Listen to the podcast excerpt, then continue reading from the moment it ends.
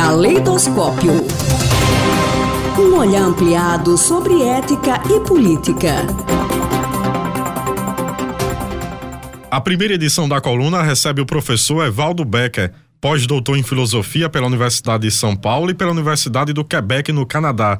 Desenvolve pesquisas na área com ênfase em ética ambiental e filosofia política.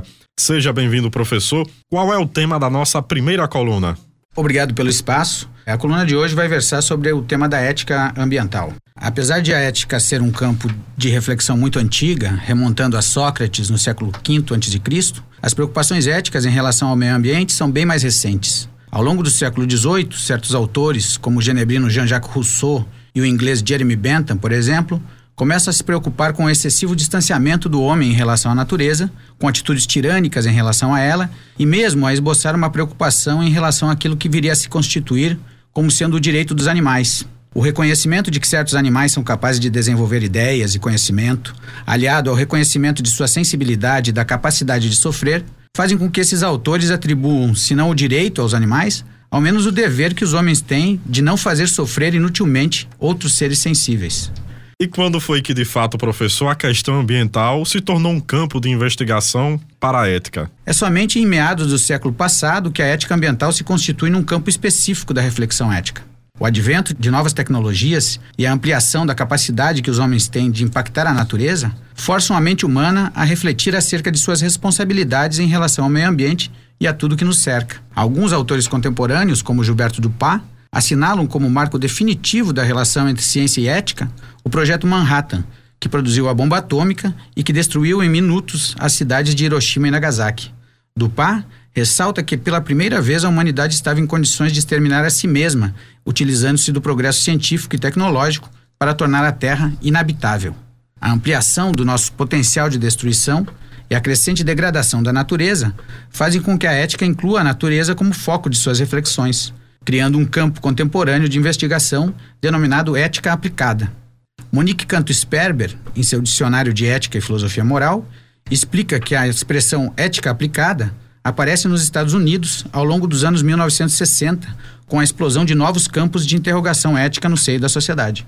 No curso dos anos 1970, alguns desses campos se estabilizaram e polarizaram em bioética, ética ambiental, ética dos negócios e ética profissional. E como é que a ética ambiental, professor, enxerga a relação do homem com a natureza? A conturbada relação dos homens com o meio ambiente a produção de venenos e pesticidas de ação duradoura, a dizimação de metade das espécies animais e vegetais do planeta em menos de meio século, o aquecimento global derivado da ação antrópica, a escassez de água potável, que já é responsável por inúmeras guerras e conflitos ao longo do globo, nos advertem acerca da necessidade de pensar a ação humana em relação à natureza de forma mais responsável, sob pena de tornar o planeta incompatível com a sobrevivência futura da humanidade. É preciso lembrarmos que, independentemente do papel que atribuamos ao homem em relação aos outros seres, somos parte da natureza e dependemos dela para sobreviver. A reflexão acerca da ética ambiental é urgente, e mais urgente ainda é a mudança de hábitos em relação à natureza. Não basta apenas compreendermos melhor nossa relação com a natureza, é preciso darmos um passo a mais. É preciso, é preciso mudarmos nossas atitudes em relação a ela.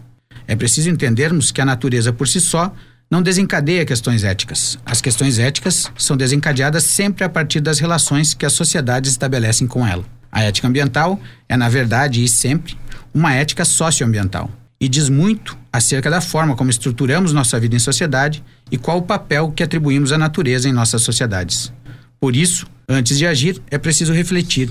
E refletir acerca de nossas ações, na tentativa de justificá-las, é adentrar no campo da ética professor Evaldo Becker. Obrigado pelas informações à coluna. Eu é que agradeço pelo espaço mais uma vez e desejo uma boa sequência de debates sobre a ética e a política. Caleidoscópio.